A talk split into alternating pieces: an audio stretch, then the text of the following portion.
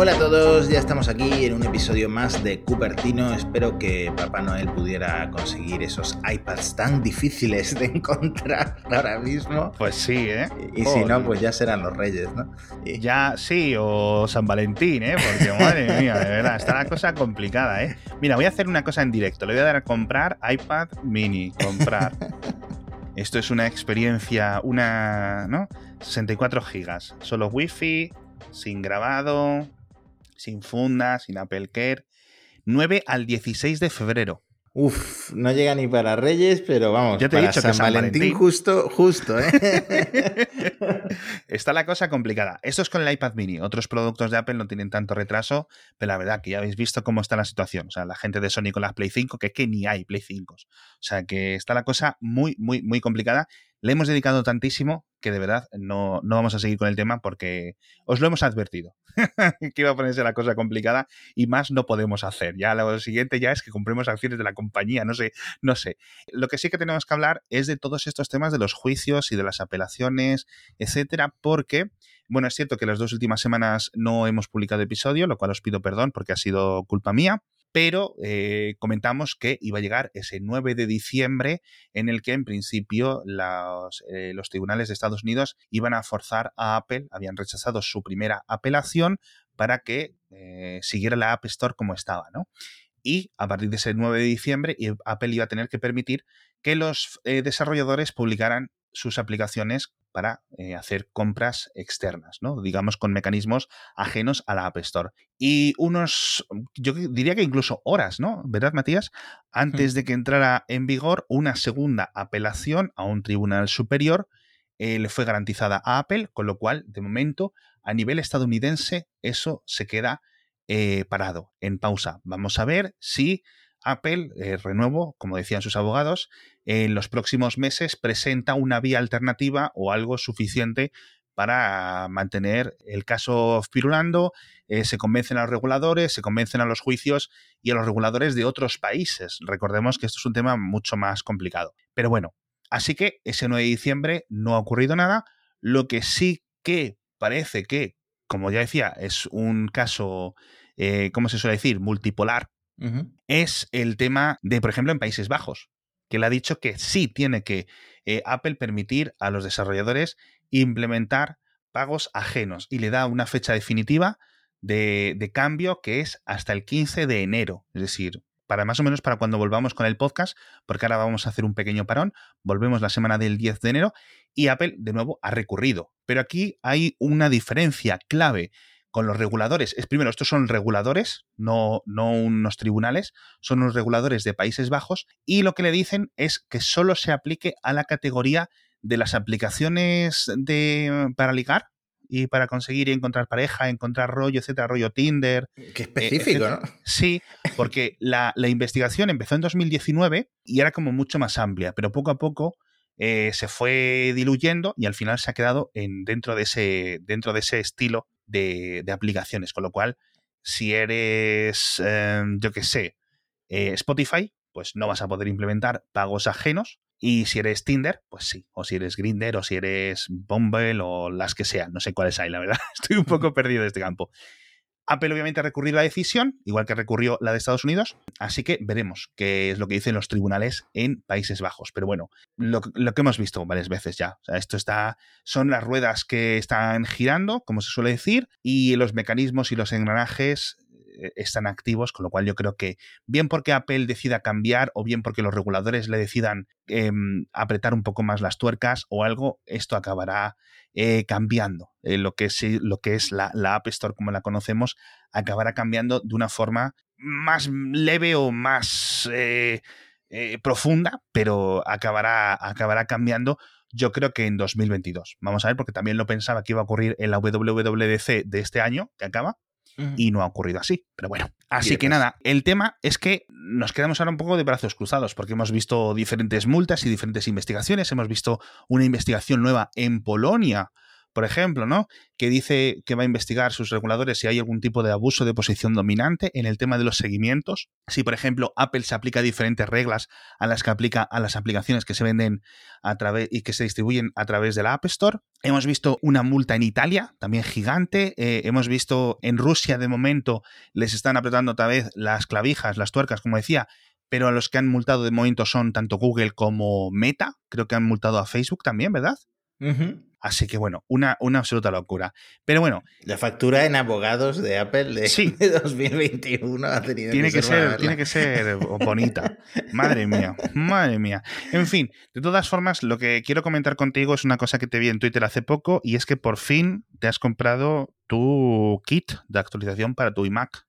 Sí, por fin he quitado el, disco duro, que bueno, eh, era un hazme reír eh, con, en el podcast de binarios cuando se lo conté a Ángel, porque eh, seguía teniendo un disco duro de estos rotatorios de 5400 revoluciones por minuto y resulta que em, Ángel me convenció de comprarme por fin un SSD y lo hice en el Black Friday. Compré un, eh, uno de los de Samsung, un 870Q, una cosa así, de 2 teras por 130 eh, euros. Una cosa Joder, qué barato.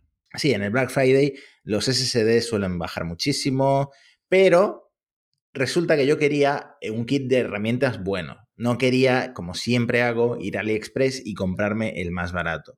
Quería algo que me garantizara que abrir el iMac iba a ser fácil y al ser tan delgado que volver a pegar la pantalla, porque va con pegamento, aparte de imanes, eh, pues quedará bien, no quedará abierto.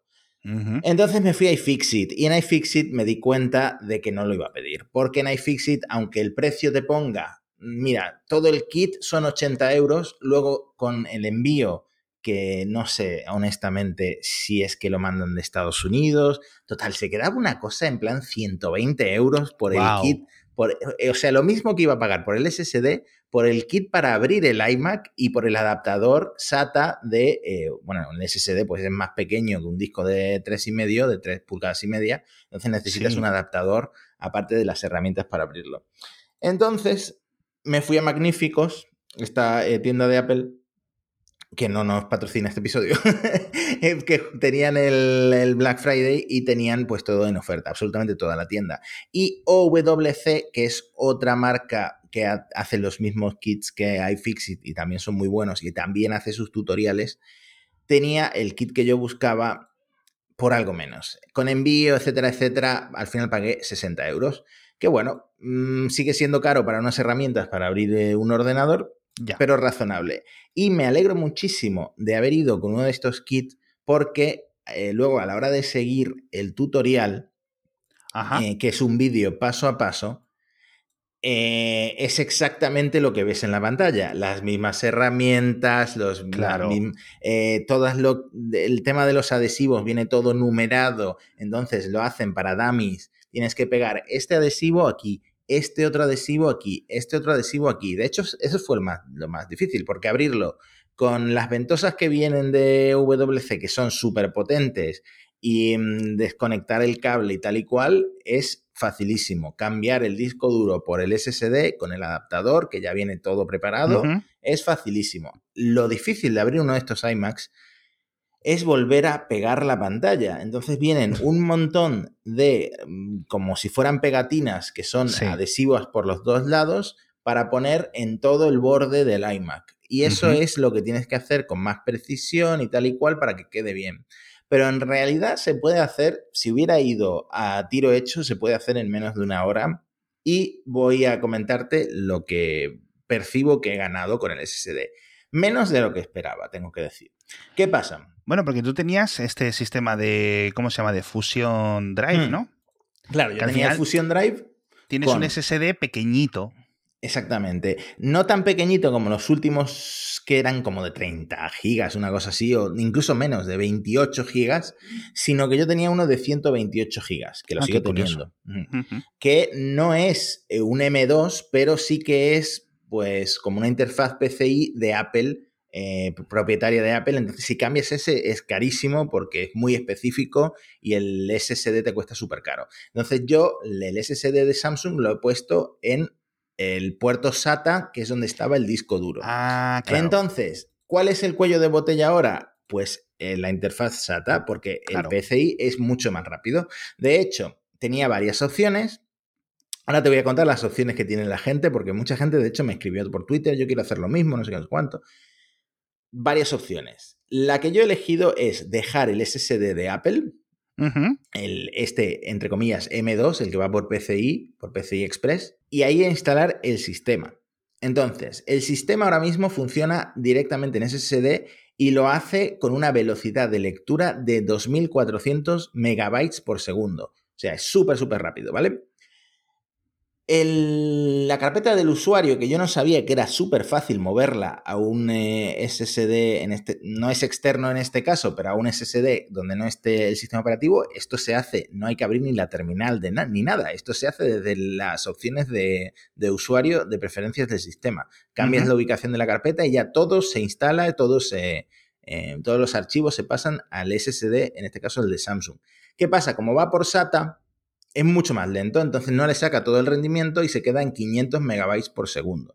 Entonces sigo teniendo un cuello de botella por seguir usando SATA, que hay mucha gente que lo soluciona instalando eh, todo en un SSD externo por Thunderbolt, que ahí sí tienes velocidades muy grandes, y hay otra gente, pues, que hace un Fusion Drive entre el SSD de Apple y el otro SSD, pero bueno, son formas de complicarse la vida. La cuestión es que el sistema ahora arranca muchísimo, muchísimo, muchísimo más rápido. También hice una, instalación limpia, no es comparable directamente, pero arranca súper rápido. Y luego todo lo que es eh, indexar, buscar archivos, etcétera, etcétera, es mucho más rápido. Entonces, ¿Por qué he hecho todo esto en lugar de esperarme a que salga el iMac con M1 Pro Max eh, o con M1 Pro de, mm, de, principios de año, de mediados de año?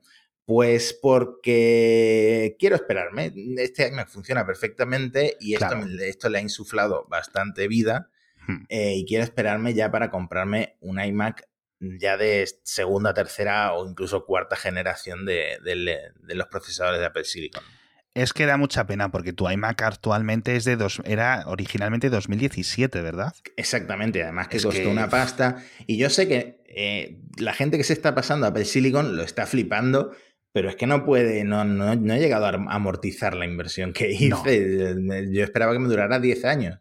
No, no, absolutamente. No, a ver, y que, que tú tienes un. Es, un procesador i7, ¿no? Si no recuerdo mal. Bueno, el mío es i5, pero ah, sí que tiene 16 de RAM en lugar de 8. Es decir, la gráfica sí que no era la básica. Pero los, los, Apple Silicon están muy bien, etcétera, sobre todo en consumo, etcétera, pero no son magia. No es algo que vaya a cambiar. Vas a notar, obviamente, pues un cambio porque tienes un ordenador cuatro años más nuevo. Pero pero oye, eh, ahí está un poco el ese.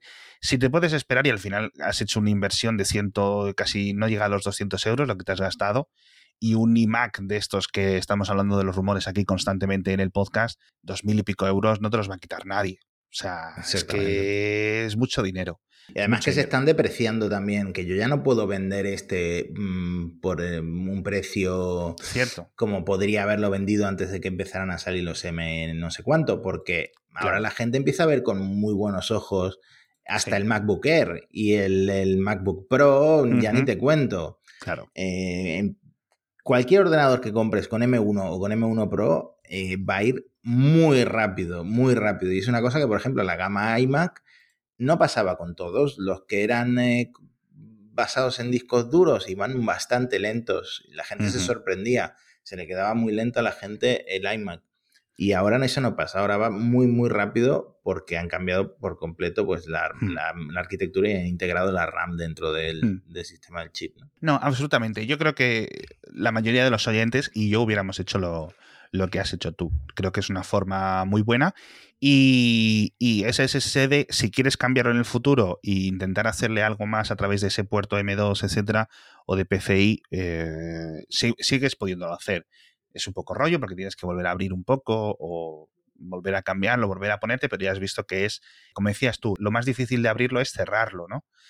Pero una vez que ya lo has hecho, ¿verdad? Como se, se, te ha quitado el miedo, ¿verdad? Sí, además es bastante divertido porque la herramienta que te mandan es como un cortapizzas y tú mm. vas cortando el pegamento eh, pues en el borde de la pantalla por todo el borde y es bastante divertido, pasé un rato bastante entretenido, la verdad. bastante relajante. Sí, a ver, es que reparar es como muy satisfactorio, además, ¿verdad? Cuando sale bien, es muy satisfactorio. Bueno, me alegro que tu, ordenador vaya mejor. Ya sabes que al final, si te pones, lo puedes hacer incluso para que vaya mejor, incluso sin abrirlo con el puerto Thunderbolt, como decías tú antes, ¿sabes? Pero mm. oye, ahí, ahí está. Por cierto, ¿viste, cambiando de tema radicalmente, el test ciego de cámaras de móviles de Marques Brownlee? Sí, sí, sí que Qué curioso, ¿verdad? Lo hace todos los años, dice ahora que igual deja de hacerlo y es que no sé si tiene sentido. A mí me gusta mucho, tío. A ver, eh, ganó el, Pixel 5A. El 5A, es que ni el 6, el 5 a y de hecho, el 5A en primera ronda le ganó al 6, al Pixel 6. Que es curioso que se hubieran emparejado. Técnicamente, técnicamente es mejor porque tiene mejor hardware, etcétera. Y de hecho, el Pixel 5A también le ganó al iPhone 13 Pro en los cuartos de final. Sí. Y el iPhone 13 Pro venía de ganarle al Motorola Edge. Yo creo que el iPhone 13 Pro, o sea, mm, la cámara es impresionante, no es comparable a la del Motorola Edge. Eh, no sé si era, bueno, en este caso ganó el iPhone, pero en otros casos, pues no había un ganador lógico. Y pues esto sucede y lo explica todos los años Marques Brownlee porque la gente ve una comparación a ciegas y elige la foto más brillante. Eh, ni siquiera hace falta que esté bien expuesta, puede estar el cielo quemado por detrás, pero si la gente ve que la cara es más brillante y no sé, le gusta ese detalle, le gustan los colores, por ejemplo, Samsung tiene fotos que mm, gente que le gusta más la fotografía realista considera muy saturados, pues eso yo creo que a la gente le gusta mucho verlos. Yo eh, cuando hice un viaje a Nueva York con un Samsung Galaxy Note 10 hace ya años, eh, la gente flipaba con las fotos, pero porque los colores estaban súper saturados. Y eso a la gente pues le gusta verlo. Entonces estos claro. test a, ciegas lo que hacen es como reafirmar los, eh, los prejuicios de la gente más que la capacidad técnica del teléfono, no sé. A ver, a mí me gusta. Primero estoy de acuerdo con lo que has dicho tú, obviamente, ¿no? Si tienes que elegir cuál es la mejor cámara, ya no tienes que tirarte el 5A, me parece un telefonazo con unas muy buenas fotografías, pero fotografías. En el salto al vídeo ya sufre. En el, tema de las selfies, los iPhone últimamente pues estaban un poco raros, pero oye, ahí están, ¿no? Luego tenemos que entrar en temas de software y de que si Snapchat, que si Instagram, que si no sé qué, que si no sé cuánto, ¿no? Esas diferencias entre Android, iPhone, etcétera. Em, pero en los test ciegos me, gustan por que quitas los prejuicios de la gente en parte, pero por otra parte añades los que dices tú. Es decir, si tú le dices, este es el iPhone y este es el Pixel, la gente que tenga iPhone dice, ah, pues coño, el, el, iPhone es mejor foto, ¿no? Con lo cual, al ser test ciego, vas a ver este tipo de cosas interesantes. Pero claro, quedas con unas decisiones que no son puramente técnicas, que es lo que dices tú. Eh, la foto más vibrante, aunque sea artificial queda guay porque primero se realizan, y en este caso, estas eliminatorias, por decirlo así, con encuestas en Instagram, con lo cual ha sido gente viendo las fotos eh, una al lado de la otra en sus teléfonos, ¿vale? Que eso me parece guay porque muchas veces para saber si es mejor el Huawei P50, no sé cuántos, o el Galaxy no sé qué, o el iPhone no sé cuánto, hacemos unos zoom en el ordenador, en un, en un super monitor, para ver pequeños detalles, no sé qué, no sé cuánto, pero al final, donde se ven las fotos es en la pantalla del propio terminal, ¿no? Con lo cual, a mí esas partes me gustan de, de, la comparación, ¿no? ¿Es mejor mm, cámara el, el, el, iPhone 13 Pro que la del Pixel 5A? Sin ninguna duda. De hecho, yo creo que el 5A, pues eso, no debería de quedar ni en los cuartos de final por simplemente por una comparación muy directa que es que el Pixel 6 que comentabas tú al principio, ¿no? Que, que quedó por debajo. Entonces, bajo esta lógica, pues no hay mucho más que decir. Está guay porque muestra más las limitaciones de las pantallas y de, la, y, de, las, y de los conocimientos de las personas. Pero al final mm, me gusta que año tras año siguen ganando móviles, entre comillas, raros, ¿vale? ¿De acuerdo? Eh, nunca ha ganado el iPhone en estos cuatro años porque la gente, oye, pues mira, si un móvil de 300 euros te saca unas fotos que lo consideras que gana ya no solo el iPhone, sino otros móviles con Android de, de mucho más caros, pues indica que dice mucho del mercado de smartphones, que hmm.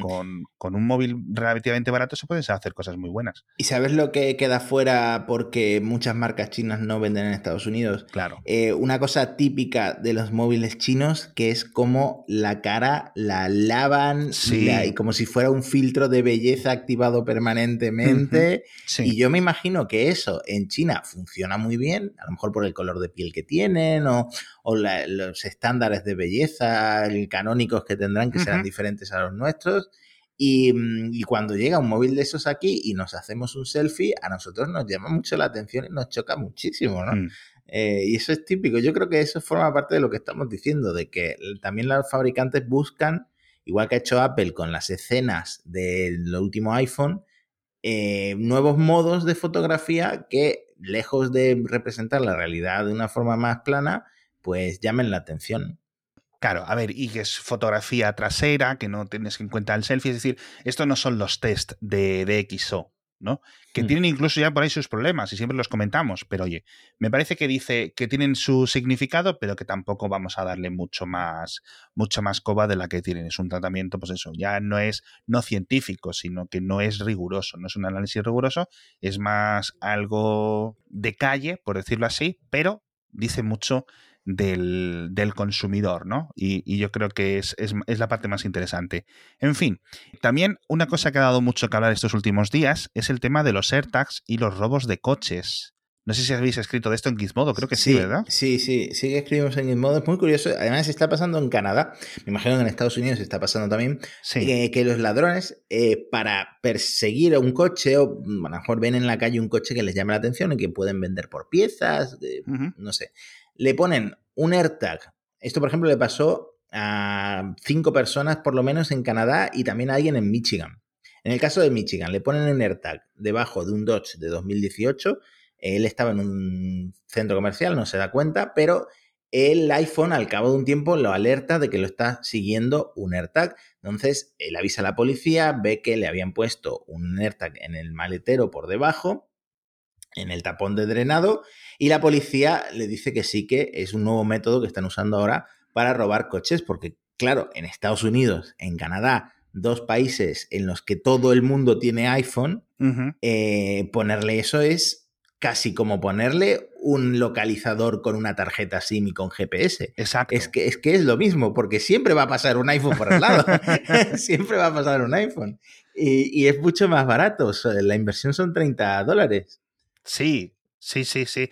No, es que e, es muy curioso el caso, porque han salido varias noticias de golpe justo ahora en diciembre y, y, y, y esto sí que me gustaría adentrarnos en, en, el tema. Primero, por la sencillez, es decir, puedes ir y comprar múltiples AirTags, como hemos comentado en el pasado, es decir, existían los Tile desde hace años, pero el hecho de que Apple lo saque como que le da más nombre y a la gente le da más ideas, ¿no? Es decir, entras un día en tu iPhone o en apple.com y dices, coño, para seguir mi móvil. Pero, ¿qué pasa si se lo pongo a mi mujer o a mi novia o a mis hijos, adolescentes, etcétera? El tipo lo hemos comentado ya en el pasado. Como que gente que a lo mejor no se había planteado el tema este del, del espionaje más o menos doméstico, ¿vale? O en casos criminales, como hemos comentado, pues se lo planteé. Por otra parte, aparte de, estos, de estas balizas de seguimiento Bluetooth que hemos visto en los últimos años, hay balizas de seguimiento con SIM por 3G, por 4G, que las podéis comprar en AliExpress, en Amazon, por 3 duros. En algunos países son ilegales, pero la venta sigue estando ahí, ¿no? No es, no es difícil conseguirlo. De hecho, mucha gente las compra para ponérselo en sus propios coches, ¿vale? Es decir, como, como mecanismo de, protección. Eh, claro, ¿por qué esto es más fácil? Porque eh, si alguien encuentra tu SIM con tu rastreador 4G, se puede llamar a la operadora, la policía en la investigación y descubrir quién está pagando por la SIM, porque en la mayoría de los países los SIMs, eh, las tarjetas SIM siguen teniendo que estar identificadas por el comprador. ¿Vale? De nuevo, los criminales se lo pueden saltar de, de múltiples formas para intentar, pues eso, comprarla a través de diferentes personas no relacionadas, etcétera, pero bueno, no es lo mismo como entras en Apple Store, compras X AirTags y listo, ¿no? Y, pagas en metálico y nadie sabe quién eres tú. Entonces, esto es normal que haya aumentado los casos, pero es algo que se podía hacer técnicamente desde hace mucho tiempo. Apple ya hizo, yo creo que bien, en añadir rápidamente algunos cambios en los AirTags, ¿vale? Eh, la aplicación de Android me parece un gran avance, sobre todo para países donde, como en España, para que puedas detectar, aunque sea de forma eh, manual, si hay AirTags que no son tuyos cerca de tu dispositivo. Pero bueno, esto yo creo que es un tema con el que no hay, no hay marcha atrás. Sí, y bueno, está bien eh, cómo se están moviendo de rápido para buscar soluciones. Por cierto, si eres usuario de Android y estás escuchando esto, pues la aplicación se llama Tracker Detect pero solo sirve para escanear si hay AirTags, no sirve para configurar un AirTag. O sea, si tú quieres configurar un AirTag, necesitas un, estar en el ecosistema de Apple. Entonces, otras preguntas, por ejemplo, que me vienen a mí después de este tema de los cinco, los cinco coches robados con esta tecnología, etcétera. ¿Cómo es posible? Es decir, ¿en qué parte se encuentran los AirTags? Es decir, ¿cómo dicen que el coche se ha robado gracias a un AirTag. Cuando el coche desaparece, te lo roban, el AirTag se vuelve a ir. Es decir, al que se lo han robado no sabe. Eso, por ejemplo, mm, me imagino que es cuando la policía empieza a investigar el caso, le dicen, oye, que ha pasado algo extraño con el coche, ha sido últimos pasos, últimos días, ha ocurrido algo, has visto a alguien sospechoso, etcétera. Típica investigación policial con las preguntas estándar que vayan haciendo ellos para intentar encontrar rápidamente el coche. Y entonces en esa investigación, pues saldrá, coño, pues es que yo vi una notificación de un AirTag, pero no pensé más, no le di importancia. Y yo creo que ahí es donde sale el tema de que está el AirTag, porque si el coche se ha robado con el AirTag, la policía no sabe si había un AirTag o si no, o sabrá, o hmm. no sabe si son cinco o si son 500 casos, porque el coche se ha ido con el AirTag. Claro, claro, puede que esto haya pasado en muchos casos y lo que se han muchos de los que se han detectado es porque el ladrón o el grupo de ladrones ve un coche que sabe que se puede robar, le deja el AirTag y luego el robo lo hace en lo que sería el jardín delantero, o como llaman en Estados Unidos, ¿no? El driveway de la casa donde la gente aparca su coche, en estos suburbios que hay por allí, ¿no? Eh, me imagino que para eso utilizan el AirTag, para saber dónde está el coche por la noche cuando es robable. Y me imagino que esta gente, eh, cuando detecta, cuando el iPhone detecta, no creo que ignore la, notificación, sino que se pondrá a buscar el AirTag hasta que lo encuentre y alerta a la policía. Me imagino que es así lo, lo que sucede. ¿no? Sí, eh, es posible. Entonces, estad, estad que cuidadosos porque la verdad es que es una forma muy fácil en la que te lo ponen y ya está. De hecho, uno de estos artículos leí que lo tenían cuando el ciudadano de Michigan que comentabas antes eh, le llegó la notificación y le hizo caso. Y dice, coño, ¿cómo que un AirTag? Digamos que, pues, no creo que escuchase este podcast, ¿no? Mm. Pero sabe lo que es un AirTag y sabe que la gente se puede espiar unos a otros con, con estos dispositivos. Y empezó a verlo, empezó a darle a sonar y empezó, y sabes, y lo tenía en el, en el tapón del drenado debajo del maletero. Es decir, que le tuvieron que quitar el tapón desde abajo, es decir, alguien se metió debajo de su coche, quitó el tapón, puso el AirTag ahí y volvió a enroscarlo. Es decir, que no es una cosa que lo pegues con velcro en el interior del tapacubos o en alguna parte de la rueda. Bien escondido, sí. Y luego lo que le dijo la policía, según el reporto a la prensa, este dueño, es que decían, vamos a ver, tú tienes, era un, era un Dodge, un, Dodge, no sé cuántos, ¿no? No sé, estos coches estadounidenses me pierdo a veces un poco, y que decían que era para piezas. Básicamente te lo roban y dos días después está completamente despiezado y, vendido el coche, ¿no? que es una operación muy similar a lo que ocurre en Europa con los coches. Una vez que te desaparece, solo te queda el recurso del seguro porque rápidamente está lejos de, las fronteras. ¿no? Así que es algo que ocurre en todos los países del mundo. La verdad es una pena, pero bueno. El tema de los AirTags va a dar mucho que hablar en 2022, ¿verdad, Matías? En los AirTags, bueno, ¿cuántas veces hemos hablado de AirTags y de las veces que me han salvado a mí el culo?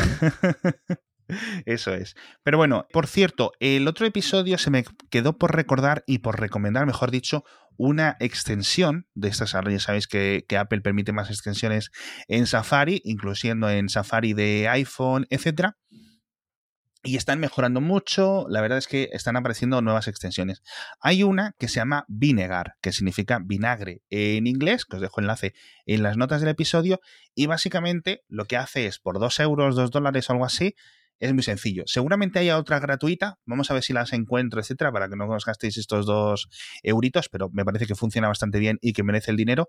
Es cambia el reproductor de YouTube curioso el nombre, que tiene vinagre, no sé muy bien por qué le han puesto ese nombre, pero bueno, cambia el reproductor típico de YouTube por uno con HTML5, con lo cual al navegar por esa, por esa web de YouTube, lo que te permite es, digamos, acceder a un montón de funciones que Safari pone a todos los vídeos HTML5 nativos normales, con lo cual puedes usar, por ejemplo, el PIP, puedes usarlo para reproducir audio sin pagar a YouTube y sin hacer un montón de cosas, ¿vale? Con lo cual eh, es como si estuvieras escuchando un podcast o cualquier vídeo, cosas así, digamos las reproducciones típicas de Safari, que el reproductor nativo de la web de YouTube lo impide, lo bloquea para que tires de la aplicación y luego la, en la aplicación YouTube tiene ciertas restricciones. Así que con este pago y esta extensión, eh, oye, pues quizás os, os, apañe. Así que bastante, bastante interesante.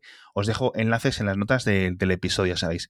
Y por otra parte, hablábamos antes de, de coches, el, coche de Apple hemos visto que se han ido varios ingenieros, otros que han llegado, que Apple que sí, que no, que, que para adelante, que para atrás. Hemos comentado en este 2020 muchísimo de este tema, pero me gustaría comentar de, de un de, de, Xiaomi, que ha sido nuestro patrocinador en los últimos episodios, porque es muy curioso, porque parece que están ejecutando a un ritmo rapidísimo, ¿verdad? Es decir, que casi queda en contraste. Apple lleva, eh, ¿cuánto? Desde 2014 que si el proyecto Titan para arriba, que es el proyecto Titan para abajo, y Xiaomi eh, hace unos meses dijo, pues nosotros también vamos a hacer un coche eléctrico, ya verán no sé qué, y al ritmo que van entre eh, Xiaomi que ejecuta muy rápido, y en China, que la verdad que con las, las condiciones idóneas se puede ejecutar muy, muy, muy rápido, dicen que, que nada, que es una fábrica en, el, en las afueras de Pekín, 300.000 coches de fabricación al año.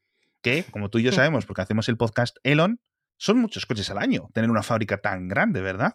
Sí, bueno, a lo mejor al ser una megacorporación como es Xiaomi lo consiguen, pero si fuera Elon Musk eh, levantaría una ceja ahora mismo por lo que le costó a Tesla llegar al ritmo de 300.000 coches. Eso es. Pero bueno, ya ha cambiado, la verdad es que ha cambiado mucho. Otra cosa que me parece muy interesante, que es en, en contraste con lo que está haciendo Apple con el proyecto Titan, es que el propio Lei Jun, que es el fundador y el CEO, del director ejecutivo de Xiaomi, se ha puesto al mando de esta nueva división de automóviles. Es decir, el tema de móviles, el tema de todas las cosas, todos los productos que hace Xiaomi, etcétera, en España más conocidos por los móviles, pero ya sabéis que hacen de todo, hacen arroceras, patinetes, hacen un montón de cosas, tienen un montón de empresas, tanto subsidiarias como departamentos internos, que hacen múltiples gadgets. Lo ha dejado un poco más en sus, eh, en sus responsables secundarios, en los vicepresidentes, etcétera, y él se ha puesto a dirigir el tema de los coches, tío que es como si Tim Cook se dice, bueno, pues yo me pongo a capitanear el tema del proyecto Titan, ¿no? En vez de ir cambiando de, jefe, como hemos visto, que Apple ha cambiado como seis, eh, cinco o seis veces, ¿no? De, director del proyecto Titan. Bueno, lo que demuestra la importancia que tiene a nivel estratégico para, para, Xiaomi y, esto ocurre porque eh, ven clarísimo que se va a electrificar eh, todos los coches de China, por lo menos. Sí. ¿no? sí. la verdad es que en China el tema de la electrificación de coches eh, está yendo rapidísimo. Ahora mismo, junto con la Unión Europea, son los dos grandes mercados, sin ningún tipo de dudas, de coches eléctricos, eh, a años luz del, del, resto del mundo, la verdad incluso de Japón, de Estados Unidos, etc. Eh, Estados Unidos tiene un nombre que es Tesla y vende la mayoría de los coches eléctricos en el país, pero eh, se venden pocos coches eléctricos en Estados Unidos comparado con lo que se venden en otros países. España no es ejemplo de nada en concreto, pero la verdad es que en, Alemania, en Reino Unido, en Francia y sin hablar de los nórdicos, etcétera, se están viendo ventas de coches eléctricos muy rápidos y muy fuertes y muy poderosas. Y en China es lo mismo, es decir, unas cifras de cuota de mercado en general de coches eléctricos muy, muy, muy, muy amplias, porque la verdad es que hay un, muy buen ecosistema, tanto extranjero, de coches de marcas extranjeras como Tesla, pero también patrio, ¿no? Con, con fabricantes como los que ya están existentes y como este de Xiaomi. Así que, oye, quién sabe, ¿no? Si en unos años veremos competir eh, los coches de Apple y las reseñas en YouTube, ¿no? en vez de decir, em, eh, probamos a abrir 40 eh, aplicaciones o test de duración de batería, un Xiaomi y el nuevo iPhone, ¿no? Bueno, pues ojalá cuesten los coches de Xiaomi comparativamente lo que costaban sus móviles, ¿no? Al principio, y que eran muy baratos. Y verás a la gente decir, cuesta la mitad y corre lo mismo. ¿no? Y estas riñas y tal, y la gente instalándole eh, ROMs descargadas de internet. Personalizando el claxon y cosas de eso. sí, como los Tesla, como los Tesla, tío. O sea, esto al final es una locura, pero sí que, sí que me hace mucha gracia. De hecho, puse un chiste que como Apple tiene el proyecto Titan, esto les podían llamar el proyecto Olympian, ¿no? Como, como decirlo en español, porque los dioses del Olimpo son los que matan a los titanes en la mitología griega, o al menos esa, esa es la guerra ahí más eh, original de, toda esa mitología, y podrían tener ahí una competición. No me extrañaría si internamente se llamase así, ¿no? El proyecto Olimpia. porque, porque la verdad es que en, en, en Xiaomi siempre dicen que tienen mucho respeto a Apple, pero es un respeto, obviamente, pues de competidor, es decir, ellos saben que los productos de Apple son muy buenos y son muy inspiradores para ellos en un montón de sentido, pero luego no hay, no hay amigos, ¿no? Mm. en fin. Bueno. Lo que no se puede copiar es el coche de Apple porque nadie sabe cómo es. Nadie sabe cómo va a ser. Nadie sabe cómo va a ser. Yo creo que ni la propia Apple sabe. eso es, eso es. En fin, yo no sé si lo veremos en 2022, pero bueno, eh, nos vemos en unos días, en el próximo episodio de Cupertino, ya el primero de 2022. Muchísimas gracias a todos por estar con nosotros. No veremos el coche, pero sí yo creo que veremos por lo menos el tema de realidad virtual, realidad mixta de Apple. Eh, lo veremos, yo creo que va a ser un muy buen año. Volveremos, ya digo, la semana del 10 de enero, ¿vale? Eh, vamos a descansar un par, de, un par de semanitas primero. Y volveremos eh, repasando todo lo que creemos que va a presentar Apple, eh, un montón de cosas, porque de verdad que si 2021 yo creo que, ¿verdad, Matías? Ha sido un muy buen año para la compañía en cuanto a productos. Sí, bueno, vienen siendo buenos años bastante tiempo. Sí, sí, pero no, hay, no ha habido un software catastrófico, no ha habido nada relativamente extraño, ¿sabes? Es decir, todo ha sido relativamente sólido, ¿verdad? Sí, y sobre todo el nivel que han adquirido con los procesadores. Yo creo que me quedaría con eso. Del año me quedaría con Apple mm. Silicon. Y yo creo que 2022, creo que la verdad es que Apple tiene muchas cosas en el horno para que. para tiene muchos menús muy buenos preparados. La verdad es que, e, es, es, justo admitirlo.